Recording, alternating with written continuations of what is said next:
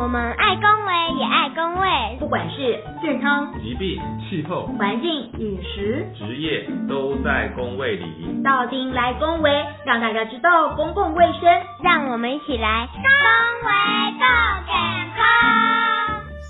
各位讲话顾健康的观众、听众朋友，大家好，欢迎再次来收听我们讲话顾健康的节目。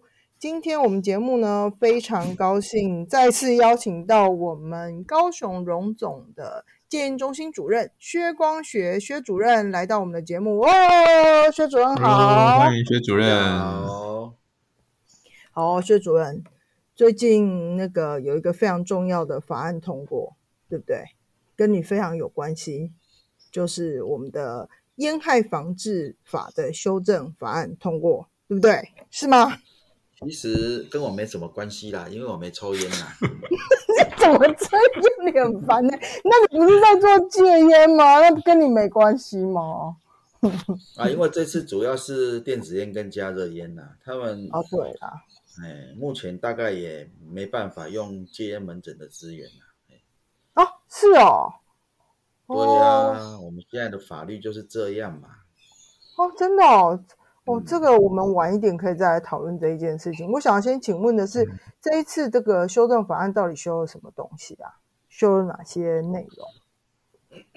因为现在烟品的挑战说实在很大啦，哦，所以主要的内容就是说，我们把一些新的烟品都重新定义哈、哦。第一个就是叫做我们所谓的电子烟，好、电子烟它现在是把它定义叫做类烟品，类烟品的话是没办法去制造，也不能输入，也不能贩售，哦，那甚至也不能使用。哦，如果说你今天使用了电子烟，或是你贩卖电子烟，它都会有一定的法则。哦，所以这嗯。部分可能要大家要注意一下。通常使用的人可能就是罚两千到一万块，那其他就是很类似像烟害防治法的烟品一样哦。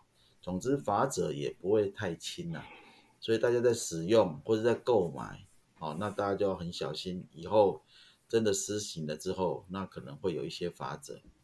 啊，再来第二个就是加热烟的部分，它算是一个指定烟品。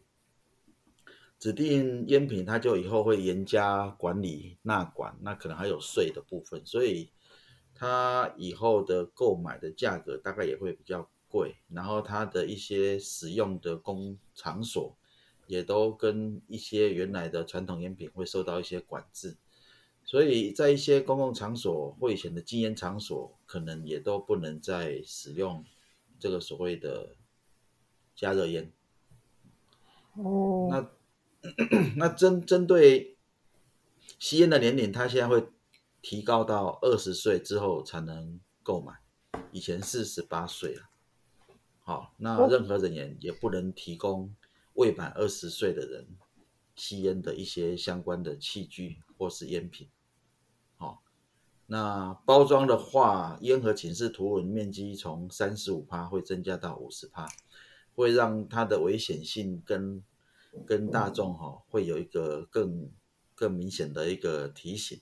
好，然后添加物的话，会有一些规定哦，可能有一些加味烟哦，会受到一些管制哦，或者说这些加味会让你觉得这个烟没有那么危险这一类的话，可能都会严加管制。譬如说加一些薄荷，你以为是薄荷，但其实它不是薄荷，它是烟。哦，那反正哦，禁烟场所也有扩大，以后连大学是全面都禁烟的。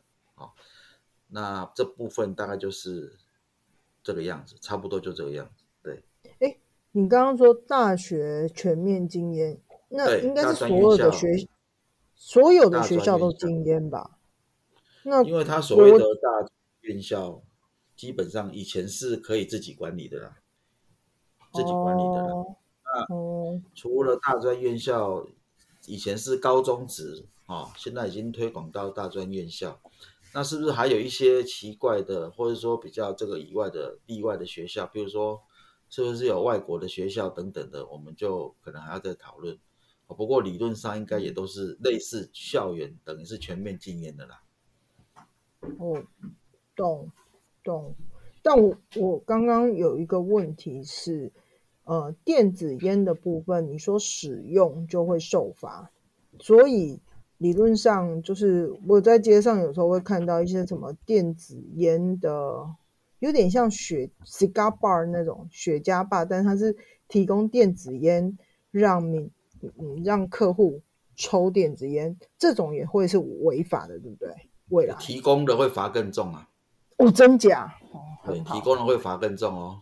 那个制造、进口、贩卖、供应、展示这一类的行为哈、或是甚至广告哦，不是只有电子烟，或是看起来像电子烟的等等的雪茄哦，只要它是电子烟，甚至你只要贩卖它的一些元件，我没有卖整支，可是你卖的是它的组合元件哦，基本上会从一千万起跳哦。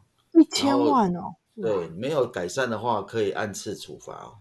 好、所以这部分是加重的哦，大家要注意一下哦。哎，哦，类烟品会严管啊，因为它是完全被禁止的一个东西。嘿，哦，好哦，了解。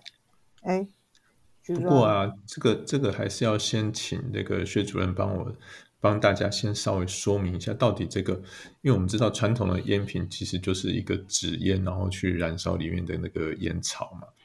那现在的就是多了这些新型烟品，比如说呃电子烟或加热烟，那到底这两个是有什么样子的不一样？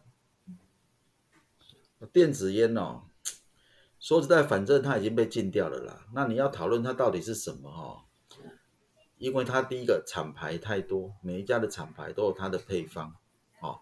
不过如果根据 WHO 的定义，它就是一个电子式的尼古丁输送器。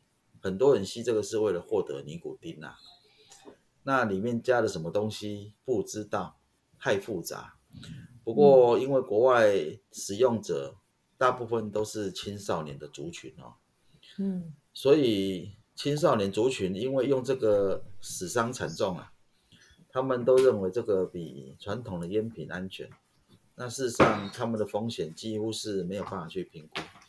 可是因为有太多的青少年因为使用这个东西，面临到插管、面临到换肺、面临到爆米花肺或是神秘肺病、是依红性肺炎等等的以前从来没有出现过的疾病啊、哦，所以变得美国开放之后，美国是相当的后悔。那现在很多官司在进行，那官司从十几亿现在赔到一百多亿，后面还有好几千起的官司在等，还排队了。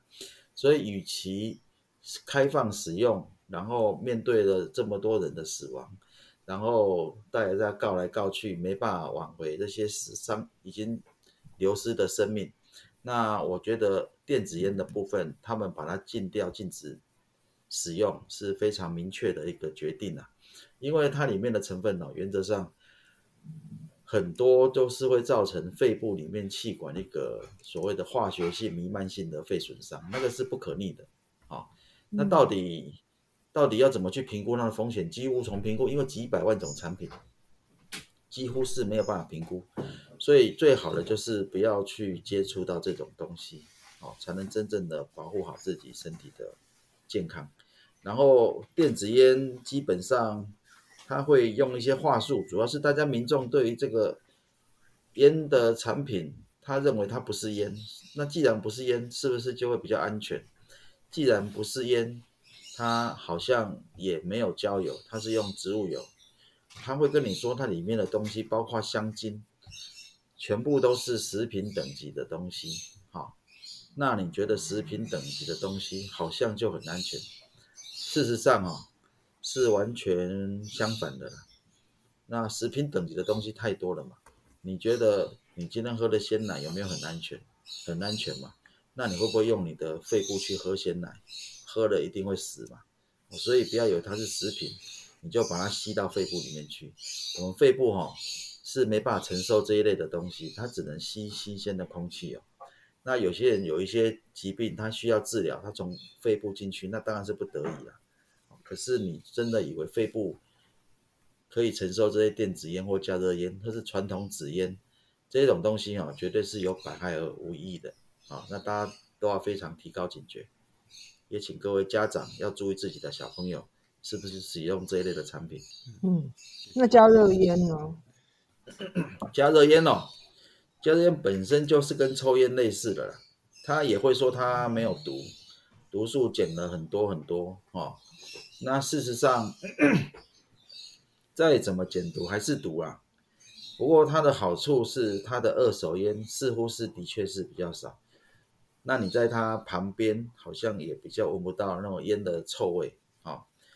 那在使用的人也比较不容易被发觉，所以学校在使用加热烟的方面哦，可能你说要严加管理，可能也很难。好，那不过它毕竟是烟草的产品，所以它用烟草的产品进口，可能法令上是挡不住的，所以它这次就会被被允许哦，在国内开始贩卖。那它的但书是它必须通过健康风险评估哦，这个健康风险评估是。政府的卫生部门要去提供一个标准作业流程，那评估使用这个产品的一个风险。评估完之后，它才能上市贩卖了。所以现在还没有上市贩卖之前，你用的也都是违法的产品。好，那甚至以后可能连名称都会改。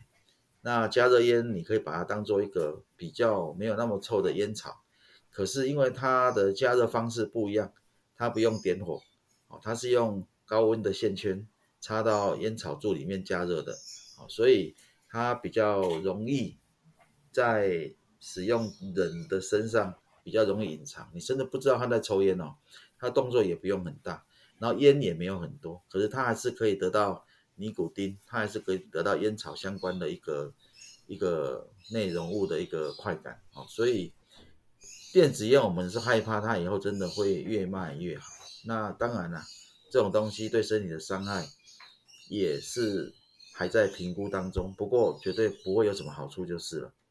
好，所以简单来说，不管是呃加热烟或者是电子烟，其实他们都还是呃有很多的尼古丁，然后让人的就是让这些使用者他还是会受制于就是尼古丁的这个控制啊。其实我觉得大部分烟瘾都还是因为尼古丁的成瘾的。作用造成的嘛？那不管是哪一种烟品，就算是传统的纸烟，其实都对我们的身体是不好的。那只是现在还是要在呃用法律的这个层面去把这一些烟品做一个重新的定义跟管制，然后希望不要让这些呃对身体危害的物质进到我们的身体，尤其是针对这些呃。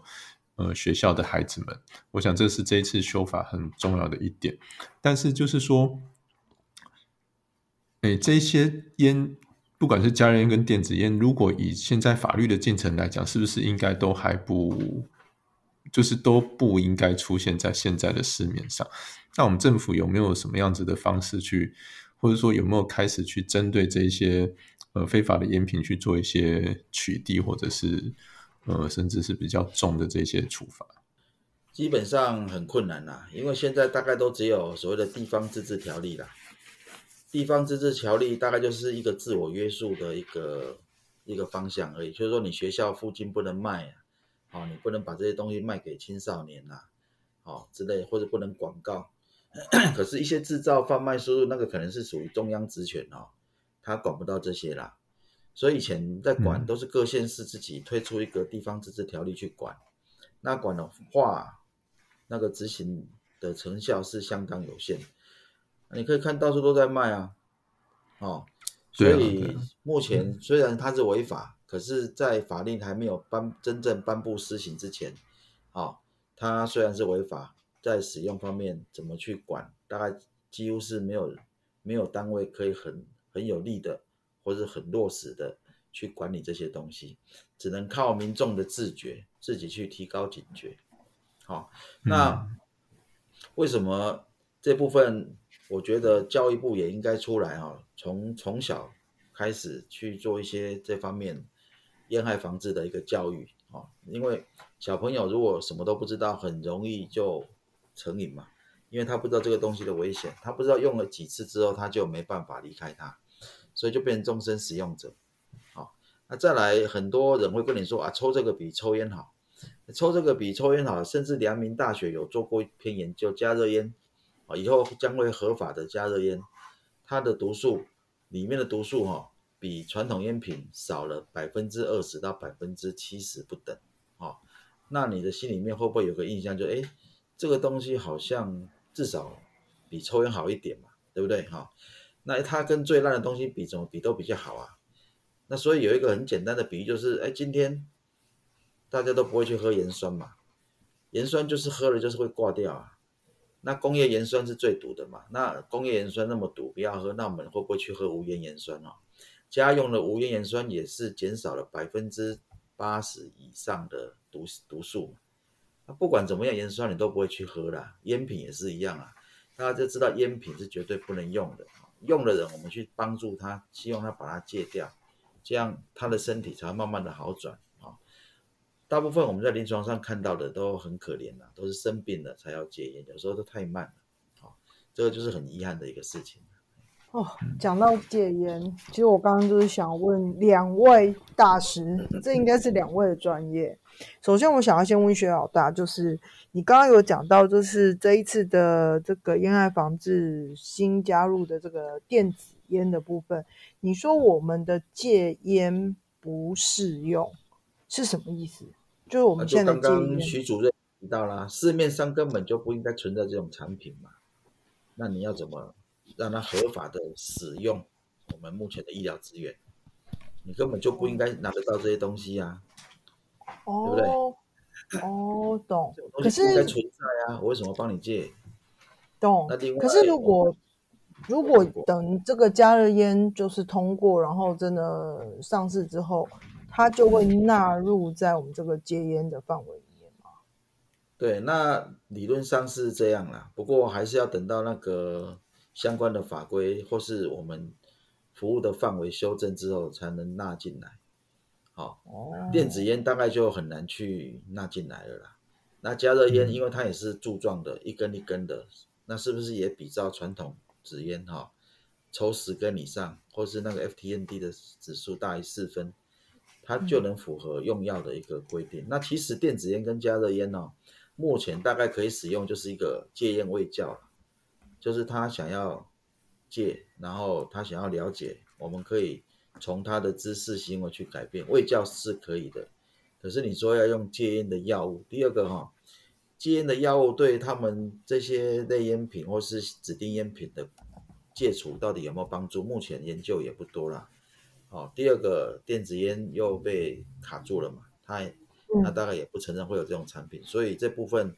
可能还需要更多的讨论跟共识，因为毕竟资源有限啊。那我觉得以后可能就是加热烟，把它当做烟品这样一起来戒，可能是未来的一个方向。OK，其实我更好奇的是那个徐主任，你在因为你在卫生所嘛，你们应该也常常要执行这个戒烟的。不管是未交啊，还是真的执行戒烟的这个部分，通常你们在卫生所会怎么去执行这样子的一个 program？嗯，这个其实刚刚薛主任有提到，就是说他必须符合呃刚提到的，比如说 FTND 要超过四分，或者说他每天要呃十支以上的这个纸烟。那这个部分，我觉得是在于呃给付层面的问题啊，就是说你符合这个条件，才会有公费的这个戒烟的药物可以帮助你来做戒烟，然后会达到更好的戒烟的效果。那第二个部分是针对卫教的部分，当然我们其实我觉得卫教，呃每一个病人来我们都会给，那只是说他有没有这个呃想法动机，然后有没有这个决心跟毅力可以去执行这样子。那我觉得比较困难的是在于说，其实大部分用这一些呃类烟品或者是比如说加热烟、电子烟的这个族群，他可能第一个他年纪也小，他不符合我们呃使用这个戒烟服务的年龄层。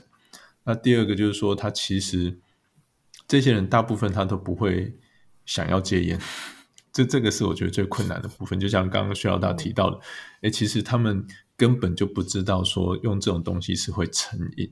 那第二个是他们不知道说用这种东西对身体的危害更大。那这个部分我觉得都是需要被教育的。那事实上，在我们的呃烟害防治法旧的法条里面，其实有针对学生呃在呃使用这些烟品被查查到的时候，会有一些呃强制来接受戒烟教育的这些。呃，也不能算处罚，就是说他应该要去接受这些戒烟相关的教育。那只是说他会不会进到临床的这个戒烟治疗的这个流程，我觉得可能还需要去做一些配套的措施啦。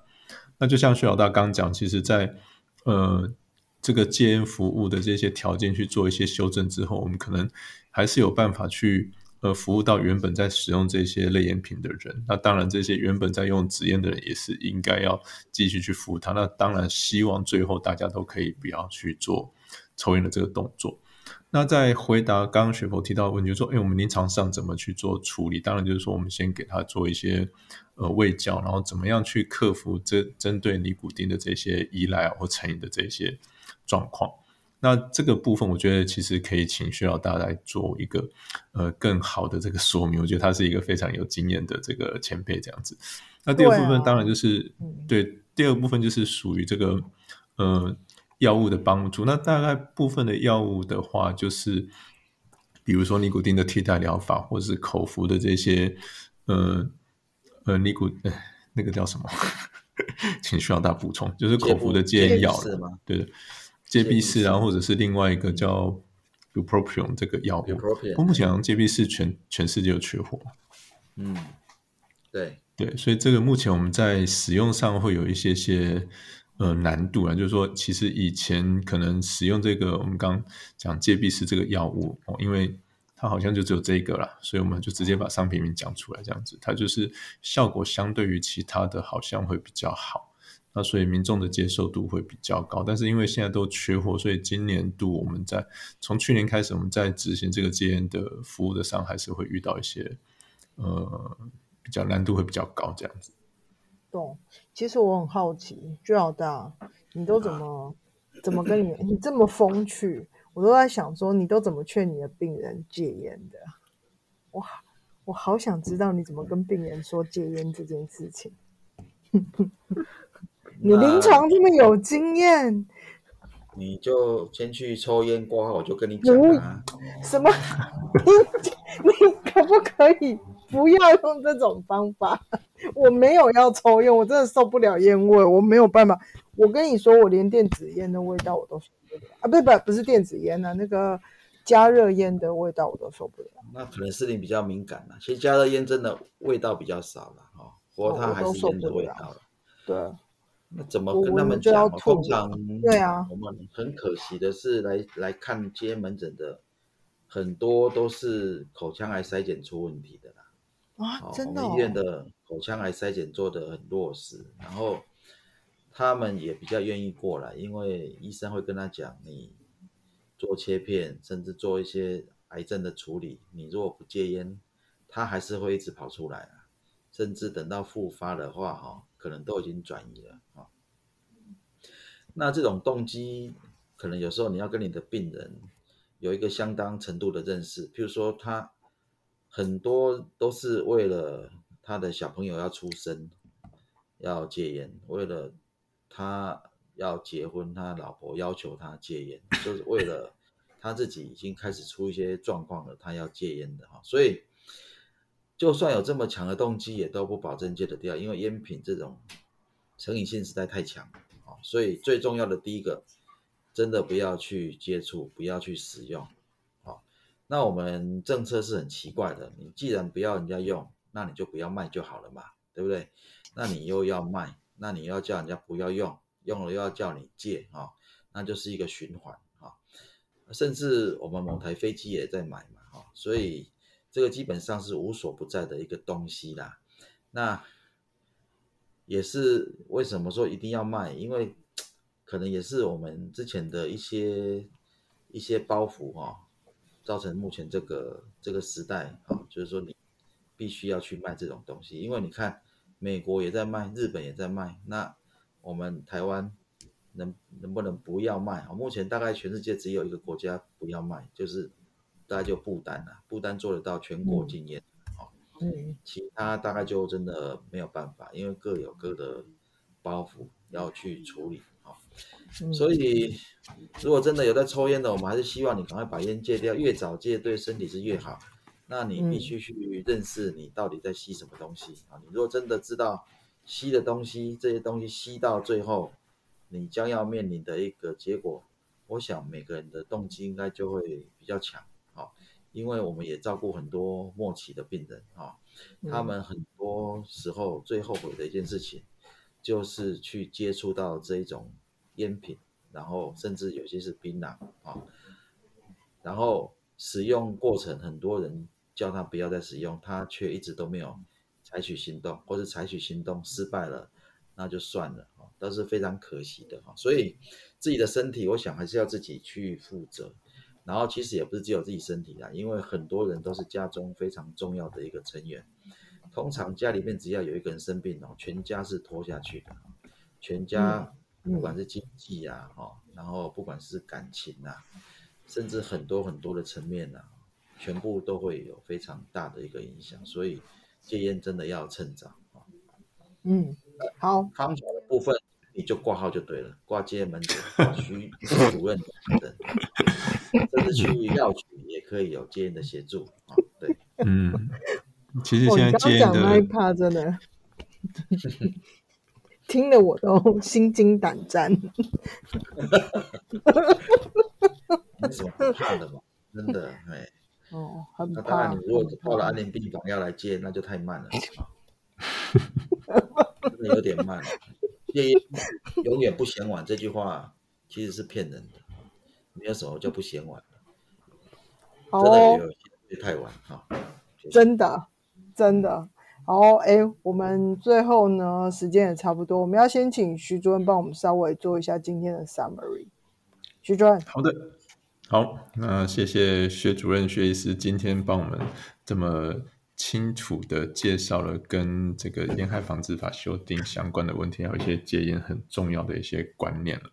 那第一个我觉得很重要，就是说现在烟品烟品已经重新去做一些定义，那是只有原传统的纸烟，或是有一些专案呃评估过的加热烟是可以使用，其他所有的烟品类烟品都是不可以用的。那戒烟的年龄也上修到，呃，不可以使用烟品的年龄也是提提上修到二十岁。